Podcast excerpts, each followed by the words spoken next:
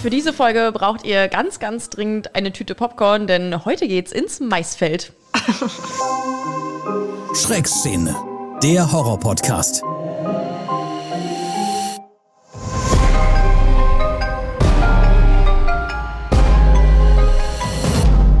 Eine Produktion von Podnews. Willkommen in der Schreckszene. Hier geht's heute um Science und ich kann schon mal so viel vorwegnehmen, das war so eigentlich nicht geplant. Genau, aber bevor wir dazu kommen und zu neu im Stream, neu im Kino und den Horror-News, reden wir zu Beginn erstmal einmal darüber, was wir aktuell geguckt haben. Und ich habe mich sehr gefreut, denn ich war gerade in der Heimat und ich habe jemanden gefunden, der mit mir ins Kino geht. Und zwar zu Insidious 5. Yay! Yay! Ja, und da ich natürlich ein treuer Fan von dir auf Instagram bin, habe ich auch gesehen, dass die Person, mit der du im Kino warst, sogar Lena heißt. Wo ich dann auch gleich meinte, Ari, du musst ja nicht gleich übertreiben. Also ist ja gut, du vermisst mich, aber komm mal ein bisschen runter. Ja, ich habe mir eine neue Lena gesucht. Ja, jetzt muss ich an der Stelle gestehen, ich habe es dir ja auch schon gestanden auf dem Weg ins Kino, weil ich dann plötzlich ein schlechtes Gewissen hatte. Ja, meine Freundin Niki, die auch an dieser Stelle nochmal namentlich erwähnt wird, hat es auch geschafft, mich zu Insidious 5 zu schleppen. Ja, also haben wir den quasi beide, ich glaube, mit so einem Tag Abstand gesehen. Ja, was sagst Ja. du?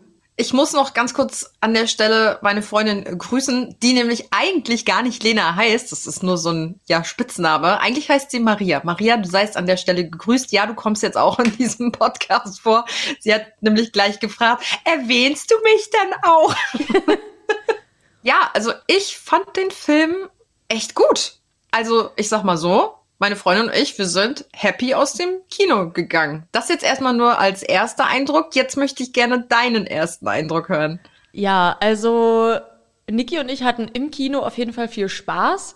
Und dann sind wir so rausgegangen und dann meinte sie irgendwie, ob man diesen Film gesehen hat oder nicht, ist eigentlich völlig irrelevant. Und das fand ich ziemlich treffend, weil ich finde, storytechnisch hatte der jetzt gar nichts mega krasses zu bieten. Es war halt einfach wieder ein Insidious-Film. Man wusste, worauf man sich einlässt. Man wird ja schon das ein oder andere Mal zusammenzucken. Also ich hatte zwischendurch zwei Hände vorm Gesicht.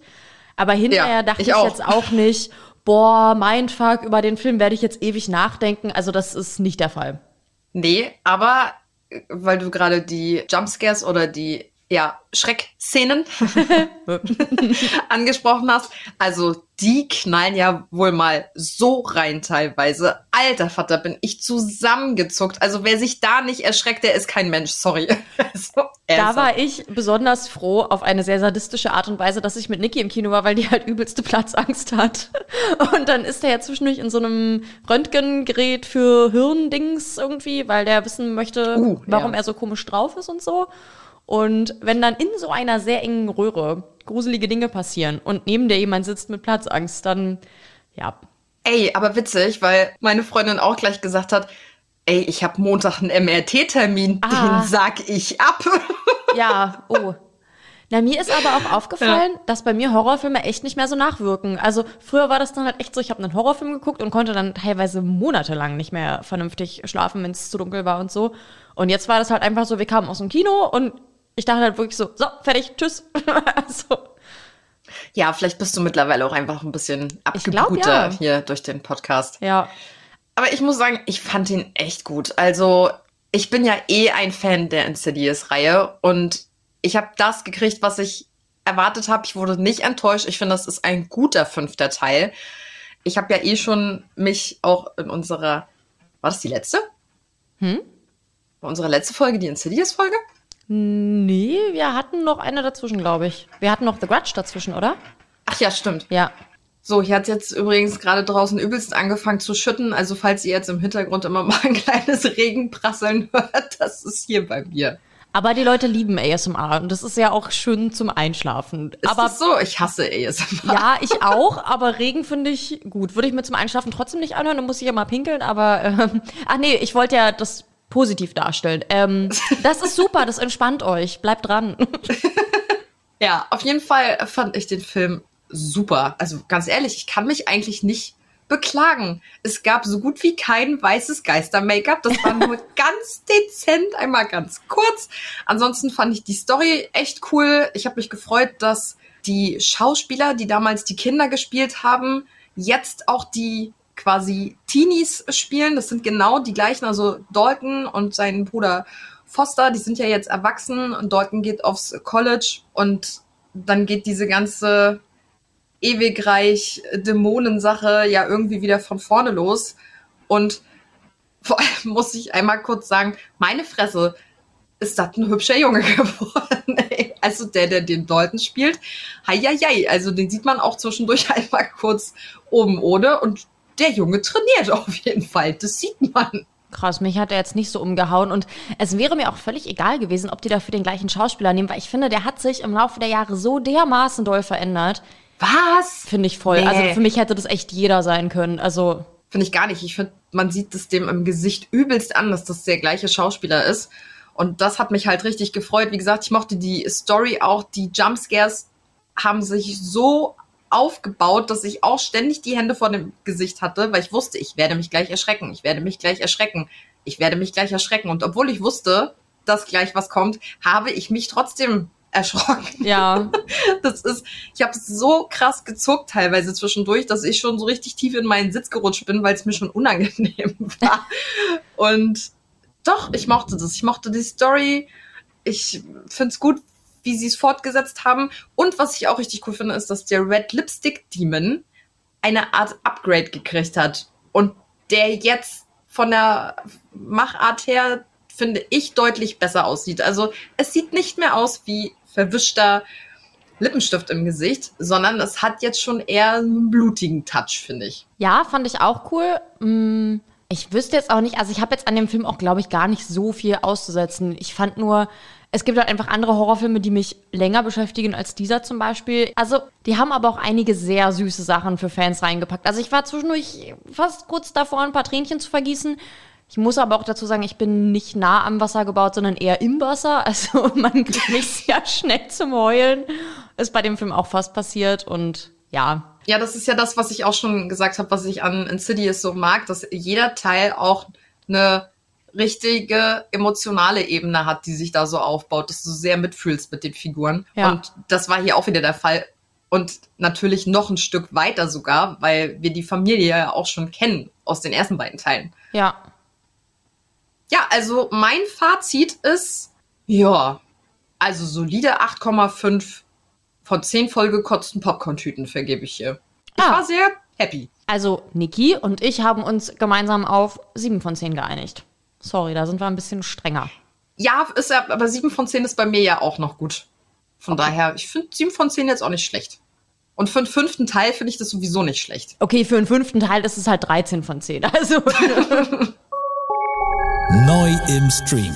Auf Amazon Freeway könnt ihr ab dem 24. Juli Gaia Grüne Hölle sehen. Da geht es um eine Parkrangerin, die bei einem routinemäßigen Kontrollgang durch uralte Wälder auf zwei männliche Überlebenskünstler trifft. Die reden da von Postapokalypse und sind so ein bisschen komisch drauf. Die haben nämlich so eine besondere Beziehung zur Natur, sag ich mal, woraus die beiden ja schon fast wie so eine eigene Religion geschaffen haben. Und schnell stellt sich raus, irgendwas lebt da noch im Wald. Der größte Organismus des Planeten lebt genau hier. Er wuchs, wartete. Und jetzt breitet er sich aus. Sie lebt im Wald. Wer? Gott. Das, was da noch im Wald lebt, das sieht so ein bisschen aus wie so ein Pilz, der den Menschen befällt. Also eklig. Es ist nicht so meins, dieses Natur. Mich erinnert das auch so ein bisschen an den Film Apostel, glaube ich, hieß der auf Netflix. Den fand ich auch schon so widerlich. Das ist, da hat das auch so was mit Natur und so zu tun und ah, nee. Aber soweit ich das jetzt psychologisch ergründen kann, ist doch, glaube ich, Gaia irgendwie die Erde selbst. Also das hat mich nämlich auch voll gewundert, weil im, also ich fand, der Trailer sah, ja, sorry für diese sehr eindeutige Haltung, aber ich fand, der sah einfach komplett kacke aus. Also hat mich gar nicht gecatcht. Aber soweit ich weiß, ist doch Gaia irgendwie so die Erde, aber als Geist irgendwie. Deswegen, das Ich hat mich total irritiert mit dem Titel. Aber ich glaube, zu Gaia kommen wir nachher sogar noch mal. Mhm. Uh, spannend. So, und in dieser Folge gibt's ziemlich viel für True Crime-Fans. Ab dem 26. Juli startet auf Netflix Verschwunden der Fall Lucy Blackman. Da drin geht es um Lucy Blackman. Das war eine britische Hostess, ich glaube, das war so im Jahr 2000, die in Tokio gearbeitet hat und verschwunden ist. Und zwar ist sie direkt nach ihrem ersten Job nicht zurückgekehrt und ihre Familie ist dann nach Japan gereist, um sie zu finden. Aber die Regierung wollte da wohl auch irgendwie nicht kooperieren und was da alles abgelaufen ist, das sehen wir in dieser Doku. Ich kann schon so viel vorwegnehmen. Ich habe ein bisschen rumgegoogelt, habe mich aber nicht komplett reingelesen, auch aus Angst, dass ich hier sonst eventuell versehentlich was spoiler. Soweit ich weiß, hat die Geschichte am Ende eine Aufklärung. Weil mich nervt das übelst bei True Crime, wenn am Ende dabei rauskommt, ja, wissen wir jetzt auch nicht. Das ist hier, soweit ich weiß, nicht der Fall. Noch mehr True Crime gibt's ab dem 27. Juli auf Netflix. Da könnt ihr euch nämlich die Doku Lady of Silence oder Die Dame der Stille angucken. Da geht's um eine Mordserie Anfang der 2000er in Mexico City. Ältere Frauen wurden dann nämlich in ihren Wohnungen erwürgt. Und die Polizei stand da damals unter enormen Druck, den Täter zu finden. Und ja, es wurde nach einem muskulösen Pfleger gefahndet, der das Vertrauen seiner Opfer gewinnen konnte. Und nach über 40 Morden, Wahnsinn, wurde da erst sechs Jahre später eine Frau verhaftet, nämlich eine Wrestlerin, die bekannt war als La Dama del Silencio, also die Dame der Stille. Ganz verrückte Geschichte irgendwie. Also, wie gesagt, falls ihr True Crime Fans seid, das sieht ganz interessant aus. Also skurril. Hm, ja, wirkt auf jeden Fall sehr skurril. Und falls ihr True Crime Fans seid, habe ich jetzt sogar noch was für euch. Und zwar gibt's ab dem 27. Juli auf Sky die Ermordung der Essex Boys. Da geht es um einen Fall, da wurden am 7. Dezember 95 drei Leichen an einem Feldweg gefunden. Und es deutete wohl alles darauf hin, dass die Opfer der Londoner Clubszene angehörten. Und dann wurden auch ziemlich schnell zwei Männer verurteilt für den Mord an den drei Leuten. Diese beiden Männer haben aber immer wieder ihre Unschuld beteuert, die ganze Zeit, was wohl auch sehr realistisch wirkte. Und der Fall wirft wohl insgesamt sehr viele Fragen auf. Ja, krass, Mensch, voll die True Crime Wochen hier. Mhm. Klassischen Horror gibt's dann nochmal ab dem 28. Juli auf Netflix. Da könnt ihr euch dann nämlich Scream 5 angucken. Und auch wenn der Film schon auf der einen oder anderen Streaming-Plattform zu sehen war, der ist jetzt zum ersten Mal auf Netflix, hat ja nicht jeder jedes Abo und außerdem mache ich für Scream immer gerne Werbung, deswegen sei das an dieser Stelle hier nochmal erwähnt. Neu im Kino. Ab dem 27. Juli kommt Talk to Me in die Kinos. Da geht's um eine einbalsamierte Hand, mit der man Geister beschwören kann. So skurril, so gut. Teenies finden das Ganze raus, werden quasi süchtig nach diesem Nervenkitzel. Das wird so richtig gehypt, alle machen Videos davon. Und natürlich geht dann was schief. Wo hast du die Hand eigentlich her? Angeblich war es die Hand von jemandem, der mit den Toten reden konnte. Abgeschnitten und einbalsamiert, ehrlich. Alles klar, dann mal los. Du weißt, wie es läuft. Sag, talk to me. Talk to me. Heili, verdammt, es reicht, er erstickt gleich. 89 Sekunden, Joss, nimm die Hand weg. Hey, was soll der Scheiß? Ach du Scheiße! Was, wenn wir die Tür geöffnet, aber nicht geschlossen haben? Sieht irgendwie richtig gut aus für dich. Ja, es ist halt immer davon abhängig, ob man dieses so Teenies in Horrorfilmen Ding mag oder nicht mag. Ich wechsle da stündlich die Meinung. Jetzt gerade finde ich es cool. also vielleicht gucke ich den im Kino. Und dann gibt's ab dem 27. Juli auch noch einen neuen Film im Kino, und zwar Die Geistervilla. Und ich finde an dem Film irgendwie alles toll. Ich bin absolut nicht die Zielgruppe dafür. Ich glaube fast, das ist ein Horrorfilm für Kinder. Warten Sie! Ich muss Sie vorwarnen. Wenn Sie diese Villa betreten, könnte das Ihr ganzes Leben auf den Kopf stellen. Ich habe keine Angst vor ein paar Geistern. Ha, das sagen Sie jetzt.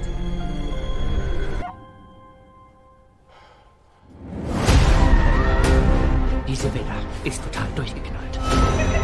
Diese Geister haben definitiv nicht vor zu verschwinden. Der Tod lauert hinter jeder Ecke. Gönnt uns eine Pause. Es gibt so viele schlechte Menschen auf der Welt. Sucht die heim. Amen. Es geht um die alleinerziehende Gabby, die mit ihrem Sohn in eine Villa in New Orleans zieht. Und diese Villa hat sie auch erstaunlich günstig bekommen. Ja, woran könnte das liegen? Richtig, in der Villa spukt's, wie ja auch der Name des Films schon verrät. Sie holt sich dann Hilfe vom örtlichen Priester, der wird gespielt von Owen Wilson. Und der bringt aber noch ein paar Gehilfen mit, die alle nur so mittelmäßig gut in ihrem Job sind.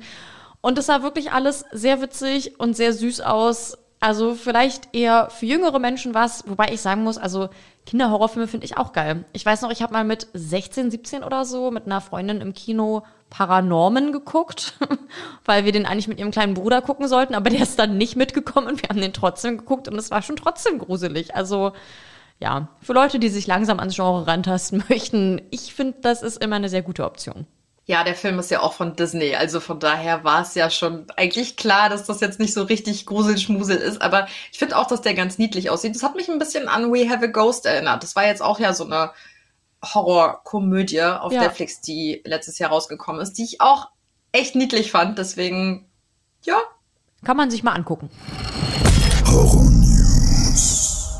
Ja, eine Hiobs-Botschaft folgt der nächsten. Nach den Autoren streiken jetzt auch noch die Schauspieler.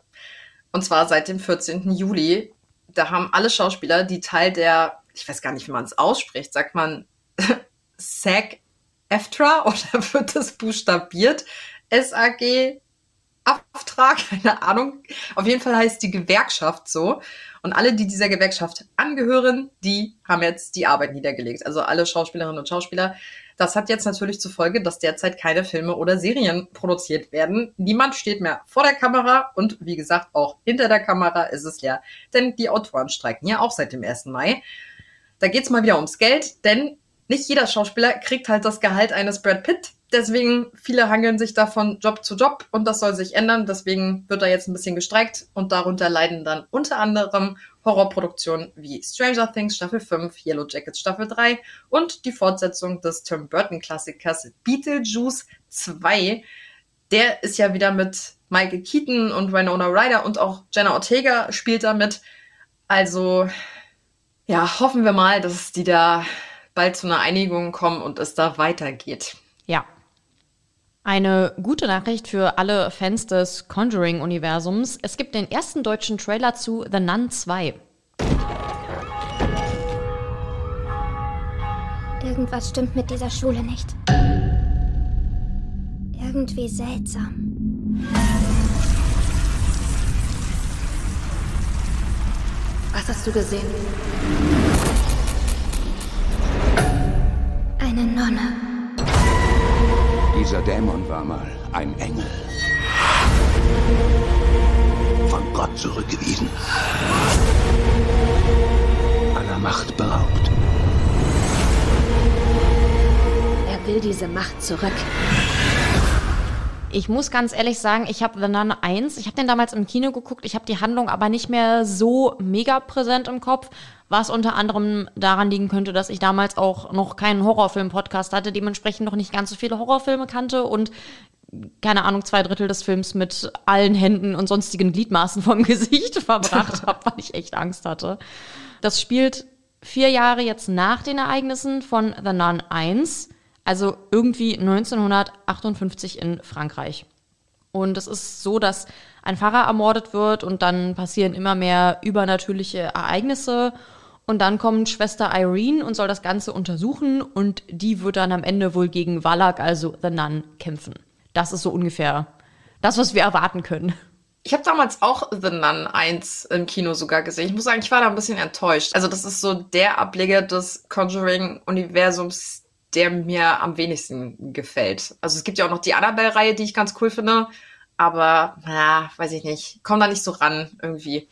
Ich finde ja, dass man an sich so ein Universum nicht so ultra groß mit unzähligen Teilen machen sollte. Ich habe dann irgendwann einfach keinen Bock mehr und deswegen weiß ich jetzt auch nicht, ob ich dann, dann jetzt unbedingt gleich im Kino gucken werde oder, hm, naja, mal sehen. Und dann gibt's noch eine News zu Return of the Living Dead. Der erhält jetzt nämlich ein Reboot. Das ist ja so ein Zombie-Kultfilm von 85 und der soll jetzt, wie gesagt, ein Reboot bekommen und kein Remake, da aufgehorcht. Also das Ganze kriegt irgendwie einen neuen Ansatz, wobei bei Zombiefilmen kannst du jetzt das Rad auch nicht neu erfinden. Deswegen mal gucken, was das wird. Irgendwer, der rumläuft und Gehirne fressen will. Mit Sicherheit. Und apropos rumlaufen. oh Gott. Überleitungen aus der Hölle. Ari geht ja in letzter Zeit, weil sie umgezogen ist, des Öfteren mal mit dem Hund in einer veränderten Umgebung Gassi. Ach so, ich dachte mir gerade, was, worauf will sie denn jetzt hinaus? Okay, wow. Ich habe doch gesagt, Überleitungen aus der Hölle. Und so kamen wir auch auf unser aktuelles Thema. Ja, das stimmt. Ich laufe nämlich zurzeit sehr oft mit meinem Hund an Maisfeldern lang, die uh. unfassbar schnell wachsen und jetzt auch schon so hoch sind, dass ich nicht mehr drüber gucken kann. Und ja, ich finde, Maisfelder haben immer irgendwas an sich. Also Mais. ich finde Maisfelder cool, die haben aber auch was Gruseliges. Und deswegen habe ich Lena vorgeschlagen, ey, lass doch eine coole Kornfeld-Folge machen. Da suchen wir uns dann Filme raus, die Kornfelder beinhalten und ja, hm. Soll ich sagen? Das war so semi-gut jetzt, was wir uns da angeschaut haben. Denn es gibt leider wirklich nur den einen wahren Kornfeld-Film, zumindest für mich. Und das ist Science. Alles andere, was ich mir angeguckt habe noch, hat leider dagegen völlig abgestunken. Und da muss ich leider auch den Klassiker Children of the Corn, also zu Deutsch ja Kinder des Zorns, das ist ja so ein Stephen King-Film, hier auch mal nennen. Sorry, nee, der ist halt auch einfach leider zu alt und heute nicht mehr gut. Also ich fand den schon ein bisschen lächerlich teilweise. Und auch die Neuverfilmung soll ja richtig kacke sein. Also der kriegt gerade nur schlechte Bewertungen. Wir haben ja auch noch vermutet, dass der in Deutschland vermutlich ins Kino kommt, weil Stephen King und Children of the Corner hat ja wahrscheinlich jeder Bock drauf. Aber die Bewertungen sind gerade so dermaßen grottig. Ich habe da gerade nicht mehr so viel Hoffnung und selbst wenn er kommt, will ich ihn wahrscheinlich nicht sehen. Nee, ich jetzt auch nicht mehr, nachdem ich das Original mir dann jetzt endlich mal angeschaut habe. Ja, dann so ein Film, der mir ständig bei Netflix angezeigt wurde, 1922, auch so ein Film, der sich um eine Familie dreht, die in einem Farmhaus in einem großen Maisfeld lebt. Leider langweilig. Ist nicht viel hm. passiert. Kann ich nicht empfehlen. Dann Nächster Film, Escape the Field, haben wir noch vor ein paar Wochen angekündigt, dass der auf Prime jetzt zu sehen ist. Und ich habe damals noch gesagt, vielleicht erinnerst du dich, ah, das klingt nach Idee gut, Umsetzung nicht so. Und, Und? genau das war es auch. Hm. Scheiße. Also, sch ja, schade, weil der hatte ein paar gute Momente, aber insgesamt war der dann einfach so, ah, also wirklich, dass ich mir so dachte, oh Mann, warum? Das hätte man so cool machen können.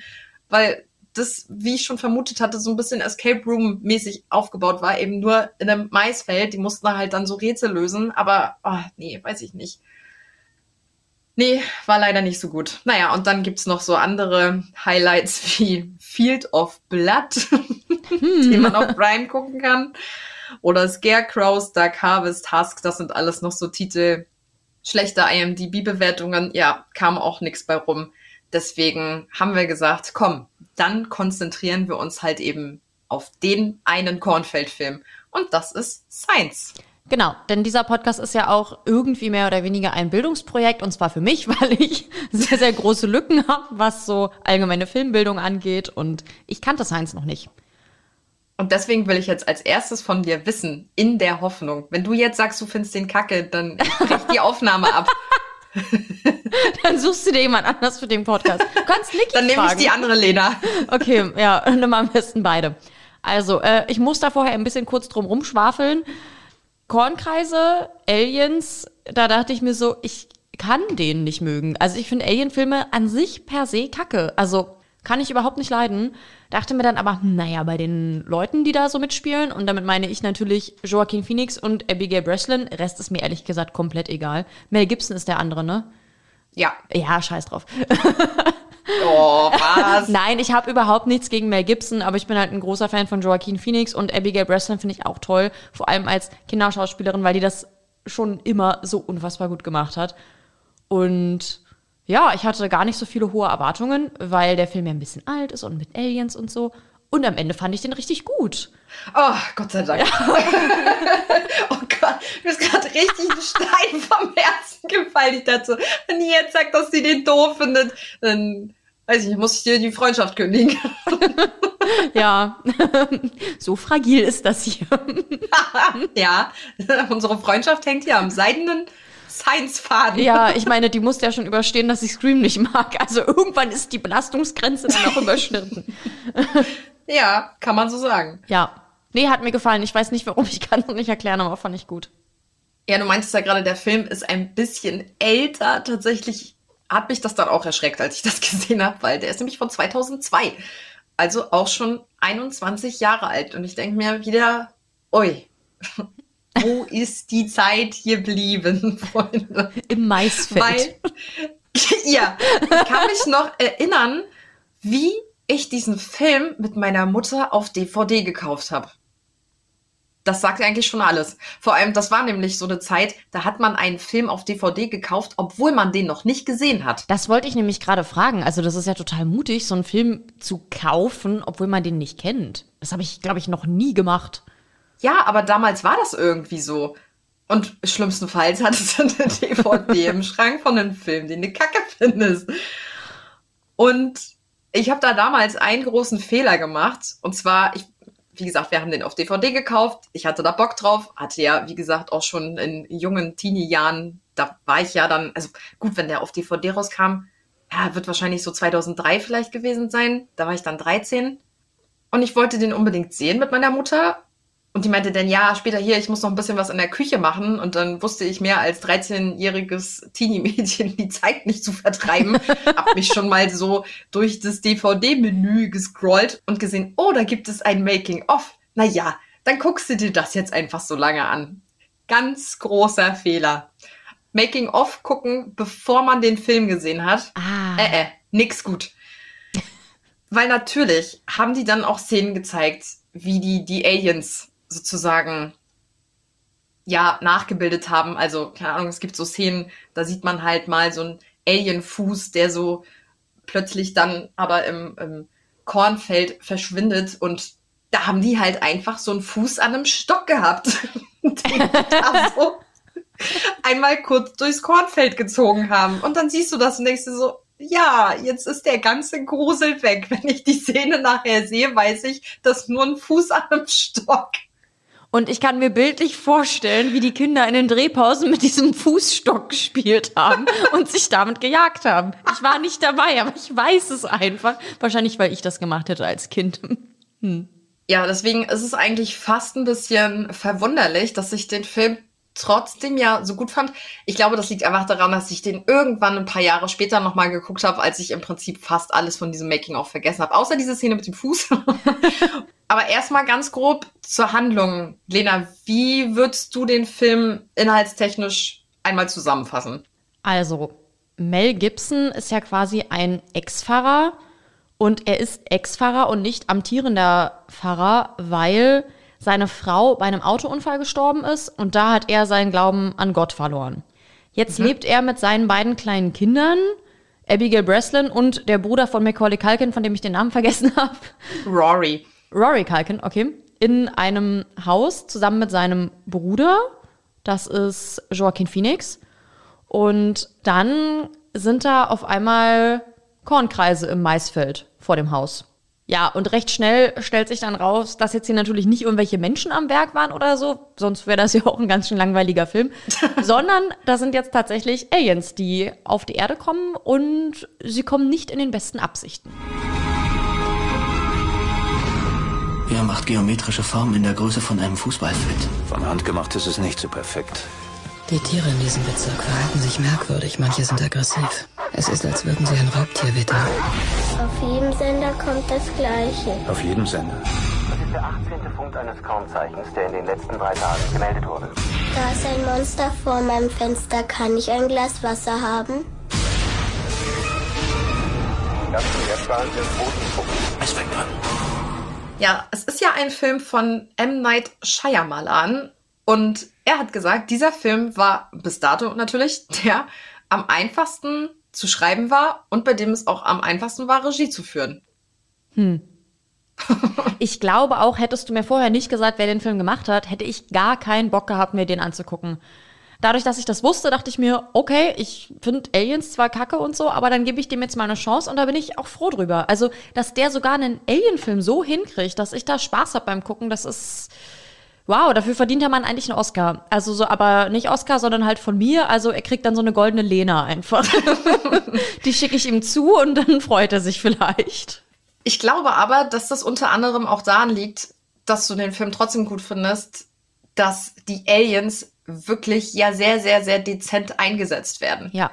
Also man sieht sie ja ganz lange wenig bis gar nicht, also immer nur mal so eine Hand oder mal einen Fuß oder so.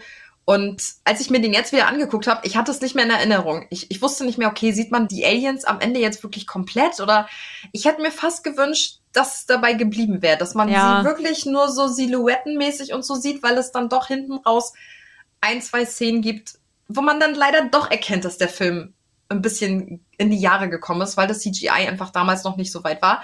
Tatsächlich wollte M. Night Shyamalan den Film eigentlich komplett ohne CGI am liebsten haben. Er musste aber am Ende leider dann doch in der Nachproduktion so ein bisschen drauf zurückgreifen, weil ursprünglich sollten die Bewegungen der Aliens nämlich eigentlich eher feminin wirken. Und als er dann die Aufnahmen gesehen hat, hat er gemerkt, ah, irgendwie wirkt das alles nicht bedrohlich genug. Und deswegen wurde das Aussehen nachträglich halt noch ein bisschen verändert. Hm. Er wollte eigentlich auch eher haben, dass die Aliens äh, unsichtbar aussehen, da das aber nicht so hingehauen hat mit dem Effekt damals CGI-mäßig, ist es dann eher dieses ja geworden, dass die Haut so ein bisschen spiegelmäßig aussieht. Ich bin ja eh eigentlich immer ein Fan davon, das Monster gar nicht zu zeigen. Egal, ob der Film aktuell ist und egal, wie gut das CGI ist. Ich habe einfach grundsätzlich das Problem, wenn da ein Monster ist, also es ist jetzt wirklich irgendwas Übernatürliches, sobald ich das sehe, kann ich es immer ein bisschen weniger ernst nehmen. Wenn es nur angedeutet ist, finde ich es grundsätzlich besser. Ja. Hätte Finde mir ich in, eigentlich auch. Hätte mir in dem Film auch wirklich besser gefallen, wenn man nicht so viel Alien gesehen hätte. Aber es war okay, es wurde ja nur sehr dezent eingesetzt. Ich will Genau. ja gar nicht meckern. Aber ich muss ja. Deswegen.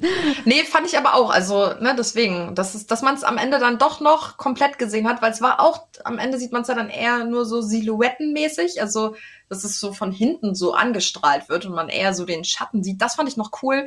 Ah, und dann hat man es doch in ein, zwei Szenen ein bisschen gesehen. Schade.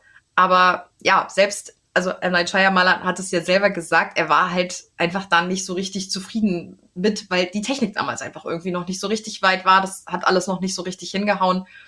Und ich schätze mal, dass auch deswegen die Aliens eher wenig bis gar nicht gezeigt werden. Was ich aber ein sehr, sehr gutes Stilmittel hier, wie gesagt, finde. Neben den Aliens, die irgendwie, obwohl man sie kaum sieht, die großen Stars in diesem Film sind, gibt es natürlich noch ein paar namhafte Schauspieler, die du ja eben auch schon erwähnt hast, wie zum Beispiel Mel Gibson. Den wollte M. Night Shyamalan unbedingt für diesen Film, weil Mel Gibson den Eindruck erweckt, sagt er, seine Familie um jeden Preis zu beschützen. Und ich finde das auch. Ich habe keine Meinung zu Mel Gibson. Ja, von mir aus. Also, Aber ist das jetzt so für dich so rübergekommen? Ich finde, ja, der Schauspieler, der hat das gut gemacht und so. Also Mel Gibson ist für mich gar nicht so jemand, den ich mit irgendwas verbinde. Ich weiß gar nicht, ob ich sonst so Mel Gibson-Filme überhaupt kenne. Ich fand, mh, der hat es gut gemacht. Ich habe nichts daran auszusetzen oder so. Aber ich bin bei ihm zum Beispiel der Meinung, das hätten auch andere auch gut gemacht. Was ich richtig krass fand mal wieder war Abigail Breslin. Was die kann. Ja, das fand ich auch. Die war ja damals zu dem Zeitpunkt erst sechs Jahre alt. Ey, das ist so heftig. Und vor allem, die Sechs. ist so verdammt niedlich. Also, ich bin jetzt auch nicht so, dass ich jetzt bei jedem Kind, was ich sehe, irgendwie gleich durchdrehe und schreie, oh mein Gott, wie süß oder so. Aber bei Abigail Breslin, das ist heftig, wie niedlich die einfach war. Ja, finde ich auch. Und ich finde, die hat es einfach auch so süß gemacht. Ja. Es gibt da einen so einen Satz, den sie einfach so cool rübergebracht hat. Nämlich, da ist ein Monster vor meinem Fenster. Kann ich ein Glas Wasser haben? Und das sagt sie einfach so trocken und irgendwie süß. Und gleichzeitig ist es aber so, what the fuck, dass ich jetzt direkt schon wieder Gänsehaut kriege, wenn ich nur dran denke, weil das, ja, weiß ich nicht, der Satz an sich ist so konträr einfach. Der ist halt irgendwie niedlich und gleichzeitig drückt er so viel Bedrohung aus. Deswegen ist es irgendwie, ja, grandios auf jeden Fall. Und wer, finde ich, halt auch super gespielt hat, ist halt eben Rory McCulkin, der jüngste Bruder von Macaulay Culkin. Der war beim Dreh damals zwölf. Okay. Ich fand das bei den Kindern super süß, als die dann so zu Aliens recherchiert haben und so und sich dann so aus so Alufolie Hüte gebaut haben. Ja. Und da habe ich mich dann auch gefragt, ich habe mal gehört, dass es angeblich gar nicht so ein Ding ist in dieser Verschwörungsbubble, dass man sich wirklich Hüte aus Alufolie baut. Also das machen, glaube ich, immer nur die Leute in den Verarschen und auch deswegen finde ich es eigentlich irgendwie super. Ja, stimmt, die Szene ist auch wirklich ein bisschen niedlich. Ich finde eh, dass der Film ab und zu so ungewollt komische Momente hat, die ich sehr, sehr mag. Ja. Weil die sitzen dann da ja nicht nur zu zweit, sondern halt auch mit Joaquin Phoenix, der ja, sozusagen der Onkel ist und der sitzt da halt mit den beiden Kindern Das ist in geil. der Mitte mit diesem Aluhut auf und dann gucken sie da halt so ein Buch durch, was sie in der Bibliothek gefunden haben zu Aliens und dazu gibt's einen ja niedlichen Hintergrundfakt, nämlich die Bilder, die da zu sehen sind in diesem Buch. Das sind ja so gemalte Bilder von so, wie so Aliens aussehen könnten und Mhm. von so UFOs und so. Die Bilder hat die Tochter von M. Night Shyamalan gemalt. Ach süß, das ist wirklich schön. Ich fand es aber auch in der Szene so geil. Am Anfang sitzen die Kinder ja zu zweit da und gucken dieses Alien-Buch und dann ist ja wirklich irgendwie so fünf Minuten später, dann kommt wieder irgend so ein Cut und dann sitzen die da halt plötzlich zu dritt und ich finde das so geil, wie schnell die diesen Onkel auf ihre Seite gezogen haben. Das war so cool. Ja, und Mel Gibson da als Vater ist ja eher nicht so, ich glaube, der nimmt die Bedrohung am Anfang noch nicht so stark wahr, ne? Und ich glaube, der tut das am Anfang aber eher noch so ein bisschen ab. Das hat Gründe, da komme ich später dazu. Da kommst du später dazu. Ja, die Aliens zeigen sich natürlich zuerst durch Kornkreise und da gibt's nämlich in diesem Film auch eine sehr geile Anspielung, die man versteht, wenn man eine sehr große Leidenschaft für Kornkreise hat oder wenn man so wie ich für diesen Podcast zu Kornkreisen recherchiert, dann äh, ist da ein sehr, sehr geiler Hinweis drin versteckt. Das fand ich cool. Na gut. Na Ja. gut. Schöner Teaser für später. klar. Bleiben Sie dran. Mystery Teasing. Das hat man uns im Radio damals immer verboten. Da wurde mal gesagt, das funktioniert nicht. Hä, natürlich. Ja, aber das Geile ist, wir sind ja nicht beim Radio, das kann uns keiner verbieten. Wir machen das jetzt einfach. Am Arsch. Alter. Ha, nimm machen das, Programmschiff XY. Genau. Und was auch noch interessant ist, ist, dass äh, Joaquin Phoenix eigentlich die Rolle erst gar nicht haben sollte. Das sollte ursprünglich eigentlich Mark Ruffalo machen. Wer ist den das du jetzt nochmal? wahrscheinlich wieder nicht kennst, Ja. aber alle Marvel-Fans werden Ah. ihn kennen. Er spielt ja nämlich den Hulk. Okay. Und der fiel tatsächlich wegen eines Gehirntumors aus Was? damals. Oh Gott. ja. Der wurde dann entfernt und später aber festgestellt, dass er gutartig ist. Okay. Aber deswegen konnte der damals nicht diese Rolle spielen. Aber ich finde, Joaquin Phoenix passt da super rein. Auch wenn der Altersunterschied fast ein bisschen zu groß ist, finde ich. Zwischen Mel Gibson und Joaquin Phoenix, die liegen irgendwie, habe ich gelesen, 21 Jahre auseinander und die spielen da Brüder. Ah. Ja, hm, stimmt. Was ich ein bisschen komisch fand, ich habe Joaquin Phoenix in dem Film wirklich eigentlich fast nur an seiner Narbe erkannt. Ich finde, also ich weiß jetzt nicht, ob ich jetzt hier ganz merkwürdige Meinungen habe oder ob mit meinen Augen irgendwas nicht stimmt, aber ich fand, dass der in dem Film irgendwie aussah wie Zac Efron. Also der wirkte halt auf einmal dadurch, dass der da auch so jung ist und ich den, glaube ich, sonst eher so in so älteren Rollen kenne, wirkte der auf einmal wie so ein Teenie-Schwarm irgendwie. Ja, stimmt, weil er ist da halt auch echt noch jung. Ja. Also, ja, ja, wenn man jetzt so das mit heute vergleicht, also man erkennt ihn, aber es ist heftig. Also, wenn man erstmal sieht, so, boah, Joaquin Phoenix in jung, Ja. das hat ganz komischen Vibe irgendwie. Ja. So, ich verstehe, was du meinst. Ist dir irgendwas aufgefallen, wo du sagen würdest, ja, die und die Filme könnten vielleicht so Einfluss genommen haben auf den Film? Also woran sich M. Night Shyamalan so vielleicht so ein bisschen orientiert hat? Meinst du jetzt so vom Stil oder vom Hm. Thema oder? Hm? Nee, so, ja, von allem. Wow. Hättest du mir sowas nicht mal vorher sagen können, dass ich darüber nachdenken soll? Ich wirke doch jetzt hier, als hätte ich gar keine Ahnung. ja, ich löse das jetzt auch auf. Es ist Danke. nämlich ein sehr alter Film. Aber es ist ein Stephen King-Film, deswegen hättest du es Uh. vielleicht wissen können. Nämlich Die Vögel. Ja, aber die Vögel ist doch von Hitchcock. Scheiße, hast recht. Ja, wer ist jetzt hier die Doofe? Und das lasse ich drin, das kannst du aber Nein! wissen. Doch. Oh nee, Lena, das musst du wegschneiden. Nö. Jetzt wirk ich hier wie so ein Ja. Pleppo. Super. Ich guck mal, wie sadistisch ich morgen drauf bin. Wow. Ich setze jetzt hier einfach nochmal neu an, dann musst du das so schneiden. Hi Ari, hier ist Lena aus dem Schnitt und ich kann dir verraten, nee, muss ich nicht. Tatsächlich hatten die Cast-Mitglieder während der Produktion ein bisschen was zu tun. Die mussten nämlich sich mehrfach während des Drehs einen Film immer wieder angucken, nämlich Die Vögel. Ja. Nee, warte, äh, doch. Also, man sieht ja zwischendurch immer diesen Kornkreis und darüber fliegen ja so Vögel in Schwärmen, ne? Oder? Habe ich das gerade richtig in Erinnerung? Ja, ne? Und ich sein. dachte nämlich, als ich das gesehen habe, ich dachte gar nicht an die Vögel. Ich bin irgendwie, also klar, ich habe gesehen, dass da offensichtlich gerade sehr viele Vögel sind, aber die Verbindung habe ich trotzdem nicht hergestellt. Ich bin dann irgendwie davon ausgegangen, dass einer dieser Vögel jetzt gegen eine Scheibe fliegt, die wir nicht sehen. Und dass es dann quasi so ein bisschen ist wie in die Arena von Stephen King, dass das irgendwann diesen Plot nimmt. Und irgendwann ah. später im Film erzählen sie ja dann auch, dass irgendein Vogel wie gegen so eine unsichtbare Wand geflogen und einfach abgestürzt ist. Ist ja aber am Ende jetzt nicht wirklich die Handlung des Films. Ist jetzt hier nicht wie bei den Simpsons, dass Springfield plötzlich unter einer Kuppel ist. Aber das war so meine Assoziation, die ich dann währenddessen hatte. Aber krass, hm. dass ich bei Vögeln nicht an die Vögel gedacht habe, sondern an die Arena, obwohl das gar nicht passiert. Naja, egal. Interessante Gehirnbindung. Und ich glaube, ich habe ein paar Kornkreise im Kopf. Ja, M. Night Shyamalan wollte sich nämlich sehr daran orientieren, deswegen mussten die Castmitglieder sich den Film immer wieder währenddessen angucken. Cool. Es ist so hart als Schauspieler. Ja. Ja, und wie unser Folgenthema es schon sagt, spielt der Film ja in einem kleinen Farmhaus, umgeben von riesigen Maisfeldern. Und bei der Produktion wurde tatsächlich da so eine neue Bewässerungstechnik angewandt, um den Mais einfach schneller wachsen zu lassen, was mhm. die Landwirtschaftsschule im Delaware Valley gerne für sich genutzt hat. Klar, schön, wenn der Mais schneller wächst und schneller ernten kannst. Und die Kornkreise im Film, die sind übrigens echt. Ah. Die wurden wirklich dann quasi von Menschenhand gemacht, weil M. Night Shyamalan nicht gerne CGI verwendet. Sehr gut. Bin ich ein Fan von der Entscheidung. Ja, finde ich auch immer gut. Bin immer Fan von handgemachten Sachen. Hm. That's what he said. okay.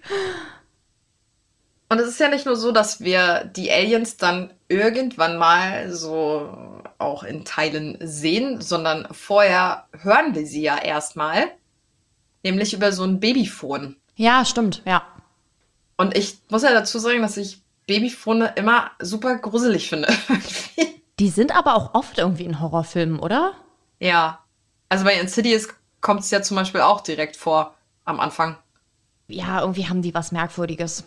Und wie würdest du die Geräusche beschreiben, die die Aliens so machen? Also die Kinder kriegen das ja über die Frequenz des Babyphones, äh, fangen die das ja dann sozusagen ein. Wie würdest du das beschreiben, wie es klingt? Ich hab's gerade gar nicht mehr so genau im Ohr. Ich finde, es ist wie so ein äh, so ein gurrendes Blubbern.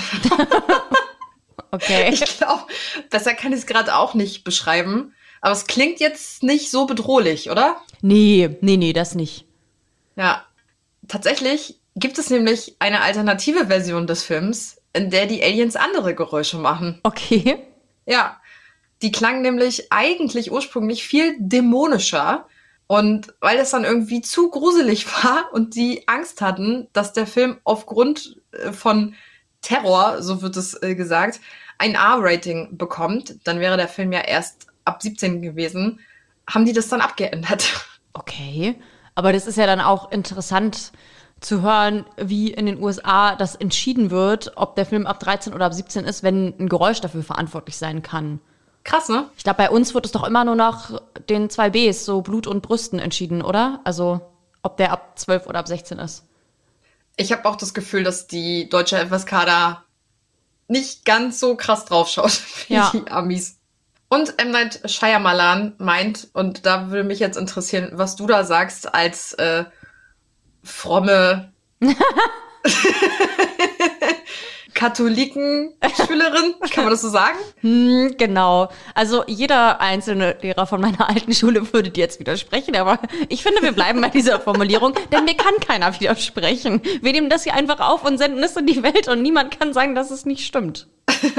er hat nämlich gesagt, das beängstigendste an dem Film sind nicht die Aliens oder die Bedrohung oder irgendetwas anderes. Nein, es ist, dass ein guter Mensch seine Verbindung zu Gott verlieren könnte. Das finde ich richtig gut, dass du das ansprichst. Ich habe mich nämlich gerade in der Mittagspause mit einem Kollegen unterhalten und meinte, dass ich das krass finde, dass mir ein Film gefällt, obwohl es da um Aliens geht. Und da meinte er so, hä, es geht nicht um Aliens, es geht darum, dass jemand seinen Glauben verliert. Und das habe ich überhaupt nicht so gesehen. Also mir ist aufgefallen, dass das Teil der Handlung war, aber ich hätte das jetzt gar nicht so tief interpretiert.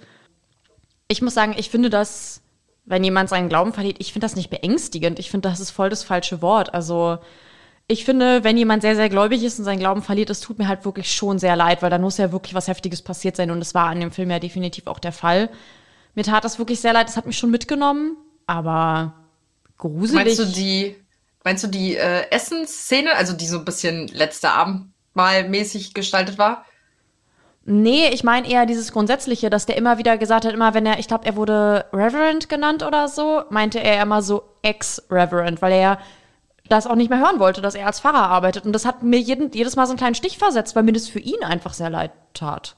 Ach so, ja, okay, weil er halt seine Frau verliert. Das ist auch wirklich traurig in dem Film, muss man sagen. Es gibt ja immer mal wieder so Rückblenden, ja. wo man immer wieder so ein Puzzlestück mehr erfährt, wie das eigentlich passiert ist mit dem Unfall und so da kommt ja dann nachher auch raus, dass das ja, glaube ich, der Tierarzt war, hm. der wiederum gespielt wird von M. Night Shyamalan selbst. Der hat sich ja damals immer noch sehr oft gerne in so kleinen ah. Auftritten mit reingepackt und hier ja sich selbst sogar zur Nebenfigur ausgebaut. Und ich finde aber auch, dass das nachher noch mal so aufgegriffen wird mit ich habe meinen Glauben verloren, als sie dann wissen, okay, jetzt ist es soweit, die Aliens kommen, wir haben hier schon alles verniegelt und vernagelt und wir essen jetzt noch mal zusammen. Jeder darf sich dann auch sein Lieblingsessen aussuchen, was ich irgendwie voll niedlich finde. Mhm. Der eine will dann, glaube ich, irgendwie French Toast, äh, der nächste will irgendwie Spaghetti und so. Deswegen, der nächste will dann Burger. Und dann sitzen die ja halt zusammen und essen. Und er ist einfach so, glaube ich, getroffen davon, dass er sich denkt, ja, ey, warum passiert uns das? So dieses, Gott, was ist da los? Dass er so dann so richtig ausrastet und so wütend wird und dann irgendwie so fies zu seinen Kindern auch kurzzeitig ist und die dann einfach aufstehen und ihn umarmen. Naja, aber das hat ja einen Grund. Der Junge hat doch gefragt, ob sie beten können und deswegen rastet er ja so aus und das hat dann schon auch in mir was ausgelöst, dass halt ein Ex-Pfarrer bei dem Gedanken daran, jetzt zu beten, so wütend wird und so ausrastet, dass es halt, also ich war ja früher immer im katholischen Ferienlager, ja, ernsthaft, und da mussten wir natürlich auch immer vorm Essen beten, also es hat auch der Pfarrer drauf bestanden und ohne wäre da aber gar nichts gegangen, also und das dann piep, so. Piep, piep, haben uns alle lieb. Ging und, das darüber hinaus, oder? Und was Gebete sind, das klären wir dann in der nächsten Folge. Da ist anscheinend hier auch noch ein bisschen Aufklärungsbedarf. Ja, und dann halt zu sehen, wie so ein Ex-Fahrer da so ausrastet bei dem Thema. Also es, fand, es war super traurig, aber ich fand das super toll, wie die Kinder reagiert haben. Es war jetzt auch gar nicht unrealistisch oder so. Die kannten ja ihren Vater. Die wussten ja, was mit ihm los ist. Und ja, dass der dann auch so geheult hat und so, das war doch, das ging mir schon irgendwie nahe. Ja, also ich finde auch, der Film hat echt eine krasse Mischung. Also es ist ja auch eher ein Thriller, muss man sagen. Also der Ja. hat halt so ein paar Horrorelemente, die halt einfach 2002 ja sehr dezent waren, sag ich jetzt mal. Aber dann noch diese emotionale Geschichte dazu, dann dieses Aufgebot an Schauspielern. Also der hat nicht ohne Grund so viel Geld eingespielt. Das war nämlich der erfolgreichste Start in der Geschichte von Touchstone Pictures. Der hat alleine am Startwochenende in den USA über 60 Millionen US-Dollar eingespielt. Mhm.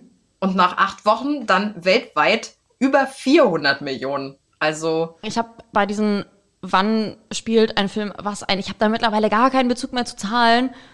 Äh, viel. ja, also er hat auch 72 Millionen US-Dollar gekostet. Okay. Aber im Vergleich dazu, das war schon ein finanzieller Erfolg. Ja. Du weißt nicht Oh zufällig, ob das der erste Film von Abigail Breslin war, oder? Wenn die da sechs war? Doch, es war ihr erster. Ah. Ja, gut, dass ich gefragt habe. ja, vor allem, wenn das ihr erster Film war und die war sechs Jahre alt, das macht es halt alles noch mal krasser, wie sie das gespielt hat. Die muss ja so ein unfassbares Talent haben, einfach die Kleine. Ja. Ja, also rundum ein sehr gelungener Film, finde ich. Genau. Auch heute noch. Und man kann den übrigens aktuell auf Disney Plus gucken. Falls ihr jetzt richtig Bock drauf bekommen habt und jetzt unbedingt wissen wollt, wie geht's weiter, haben die Aliens Erfolg oder nicht. Ja, ich kann den nur empfehlen. Obwohl ich keine Aliens mag. Also, das ist schon eine krasse Empfehlung dann von mir. Aber wie gesagt, die Aliens sind ja auch eher dezent. Ja. Und es ist halt viel anderes, womit der Film einfach glänzt und sich so aufbaut, auch spannungsmäßig.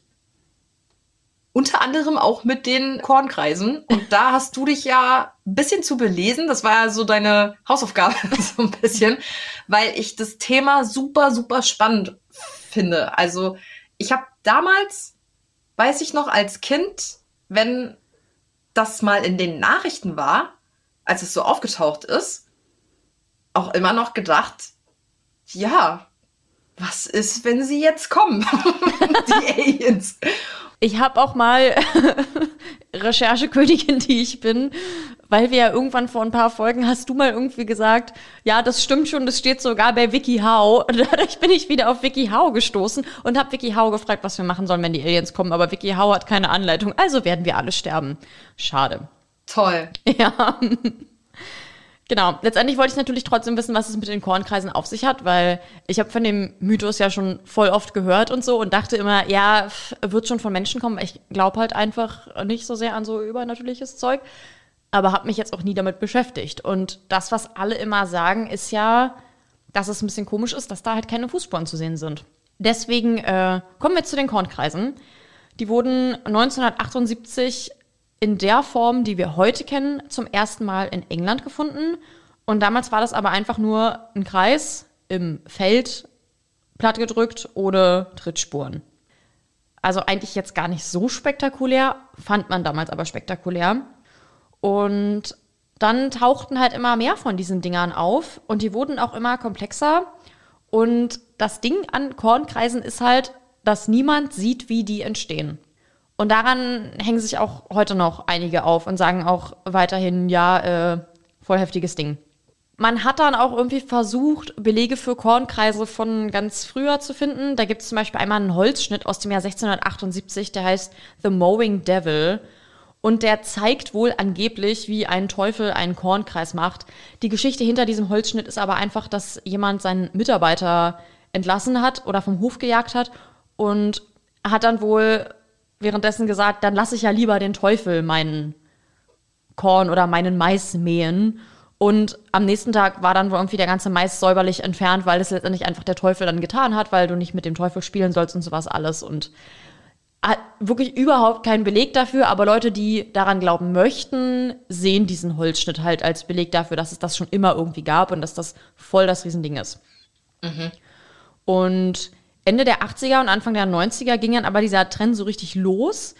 Und das wurden dann auch immer krassere Muster. Und da finde ich es nämlich schon mal richtig lustig, was da eigentlich schon für eine offensichtliche Andeutung drin ist. Diese Muster, die dann da entstanden, die nennt man Fraktale. Und Fraktale sind sowas, das sieht man oft in Spiralen. Du guckst rauf auf das Ding und dann zoomst du immer weiter rein. Und wenn du einmal richtig tief drinne bist, siehst du das Bild auf einmal so wie am Anfang, sodass dieses Bild immer ewig ineinander verwurstelt weitergeht. Verstehst du, was ich meine? Ist das irgendwie logisch? Oh, klingt kompliziert. Ja, so eine Bilder. Ansonsten guckt euch mal Fraktale an. Das ist halt super spannend. So, du zoomst ewig rein und auf einmal hast du das Gefühl, du hättest gar nicht gezoomt und bist wieder am Anfang angekommen, weil die halt ewig ineinander gehen. Ja, aber zoome ich wirklich rein oder zoome ich mit meinem Auge rein? Oder wie meinst du Das das? kannst du machen, wie du möchtest. Da gibt's auch Videos, wie man in Fraktale immer weiter reinzoomt. Du kannst das sonst aber tatsächlich auch wirklich mit der Zoom-Funktion an deinem Computer ein bisschen machen und wirst dann auch den gleichen Effekt erleben. Geiler ist natürlich, wenn man das in einem Video hat, dann sieht man mehr und tiefer und so. Die waren damals ein Riesentrend. Die kamen da gerade so auf und alle fanden die cool. Und oh Wunder, sie waren dann auch in den Kornkreisen. Und wann war das nochmal? So 80er, 90er. Okay. Und jetzt weiß ich dann auch nicht, wie jetzt Alien-Fanatiker sich das erklären wollen. Haben die Aliens die Bravo gelesen und dachten sich, oh cool, das machen wir auch? Oder also ist ja schon ein bisschen merkwürdig, dass das bei den Menschen gerade ein Trend ist und auf einmal auch in den Kornkreisen auftaucht. Es gibt natürlich sehr viele Anhänger der Theorie, dass Kornkreise auf übernatürliche Art und Weise entstehen. Die haben auch ein paar Pro-Argumente auf ihrer Seite. Und zwar, dass man nie den Weg zum Kornkreis sieht. Der taucht immer so plötzlich mittendrin auf. Die sind super komplex, die können also nicht in einer Nacht von Menschen gemacht werden.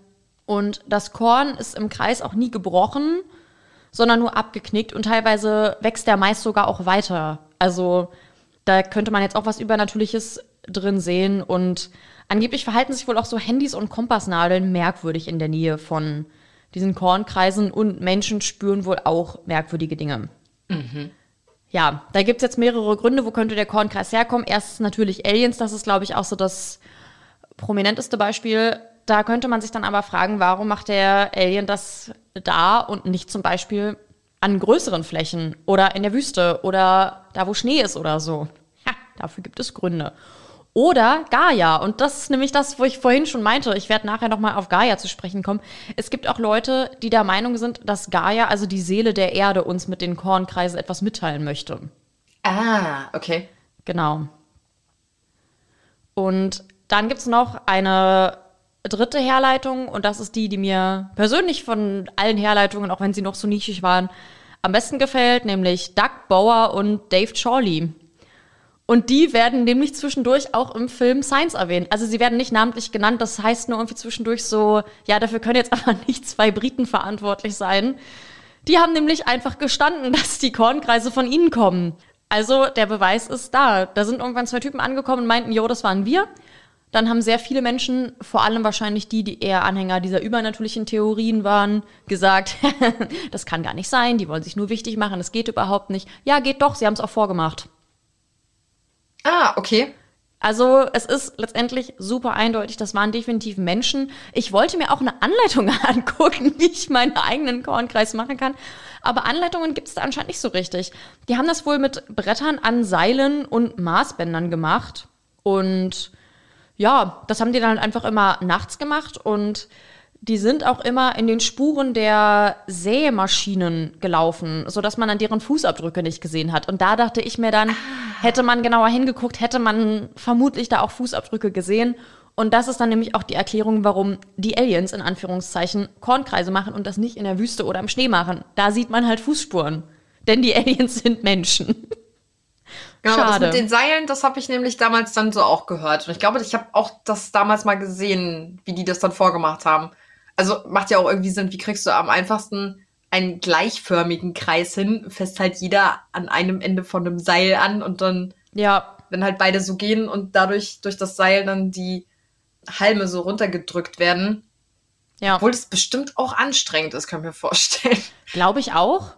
Ich finde es aber super lustig, dass die halt wirklich, die haben ja die ganze Welt verarscht. Einfach nur so. Also ich, die hatten jetzt auch, glaube ich, keinen Grund oder so. Die haben damit jetzt auch kein Geld verdient. Ich glaube, die hatten einfach ein bisschen Kacke im Kopf und dachten sich, mal gucken, was wir so anstellen können. Ich finde ja. das genial, weil es, es ist natürlich ärgerlich für den Bauern, dem das gehört, weil der dadurch halt Ernteausfälle hat. Aber abgesehen davon wird ja niemandem aktiv geschadet, aber die ganze Welt steht Kopf. Und das finde ich genial. Das finde ich super toll. Ich bin total begeistert von den beiden.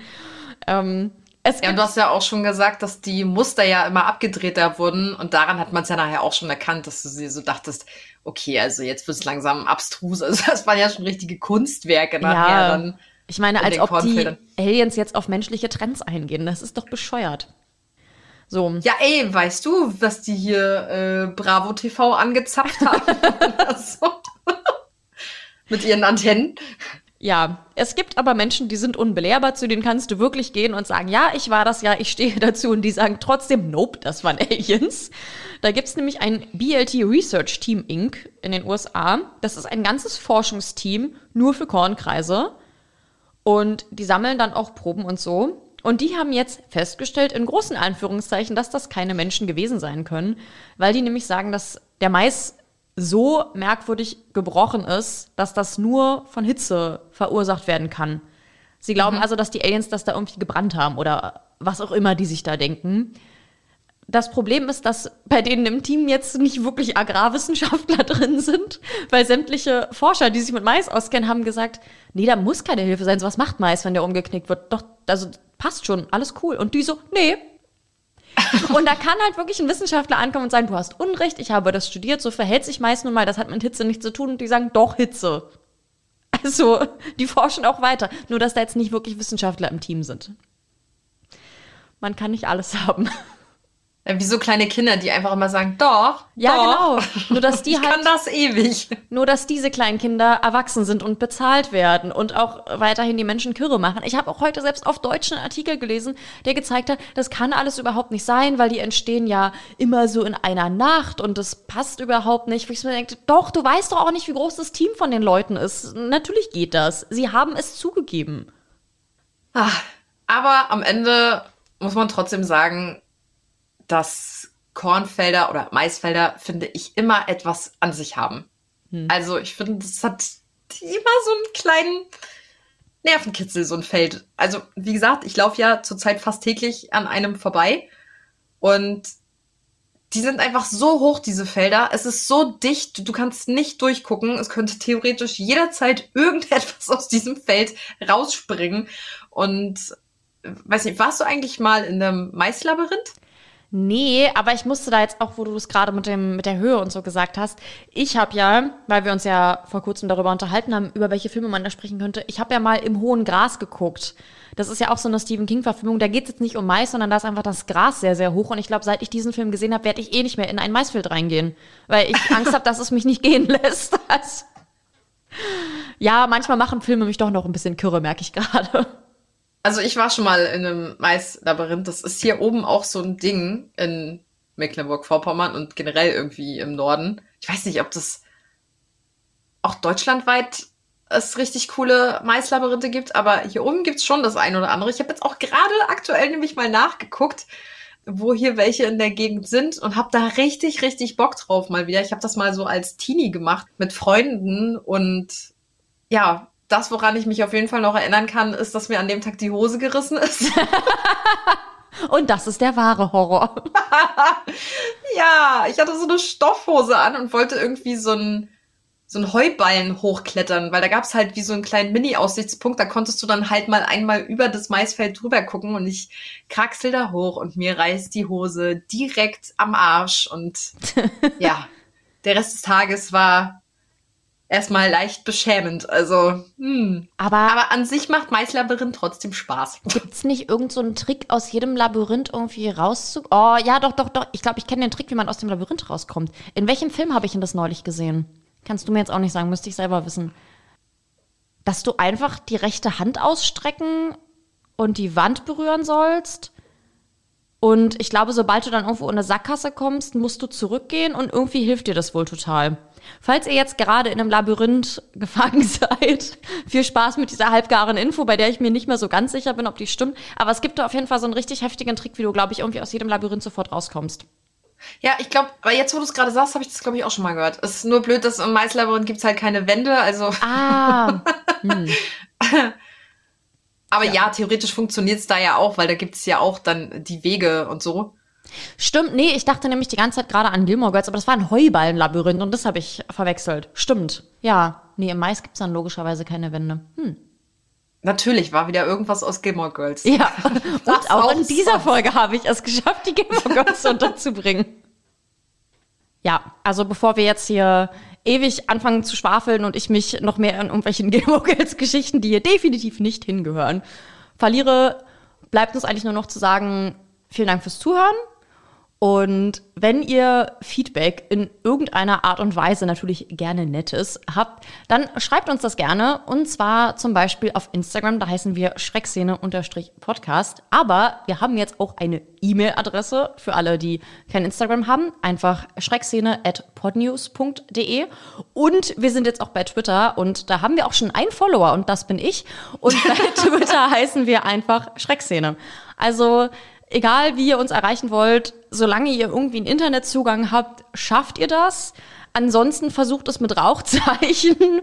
ähm, ja. Ja, oder einfach eine Nachricht ins Maisfeld. Genau. Ich wäre sonst auch bereit, Aris Handynummer rauszugeben. Nein. Okay. Genau. Und bevor wir uns jetzt noch mehr alternative Wege ausdenken, wie ihr uns erreichen könnt, die wahrscheinlich immer bescheuerter werden, kommt jetzt Ari mit der Zweisatz-Horrorgeschichte. Ich kann nicht schlafen, flüsterte sie und kroch zu mir ins Bett. Als ich aufwachte, hielt ich das klamme Kleid in den Händen, in dem sie begraben worden war. Diese Geschichten haben oft einfach diesen Inhalt, jemand spricht mit mir, aber bam, die Person ist eigentlich schon tot. Ja. Das ist so, in der Hälfte der Fälle mindestens ist das einfach die Geschichte. Ja. Ja, also hat mich Ja. auch dieses Mal jetzt nicht mega schockiert. Wie so oft. Uh, warte, ich mach Geistergeräusche, dann wird's gruseliger. Uh, nein, okay. Nein, auch nichts. wieder nicht. Nee, mm -mm. schade. Schade Schokolade. In diesem Sinne, wir hören uns in zwei Wochen. Bis dahin und tschüssi. Tschüss.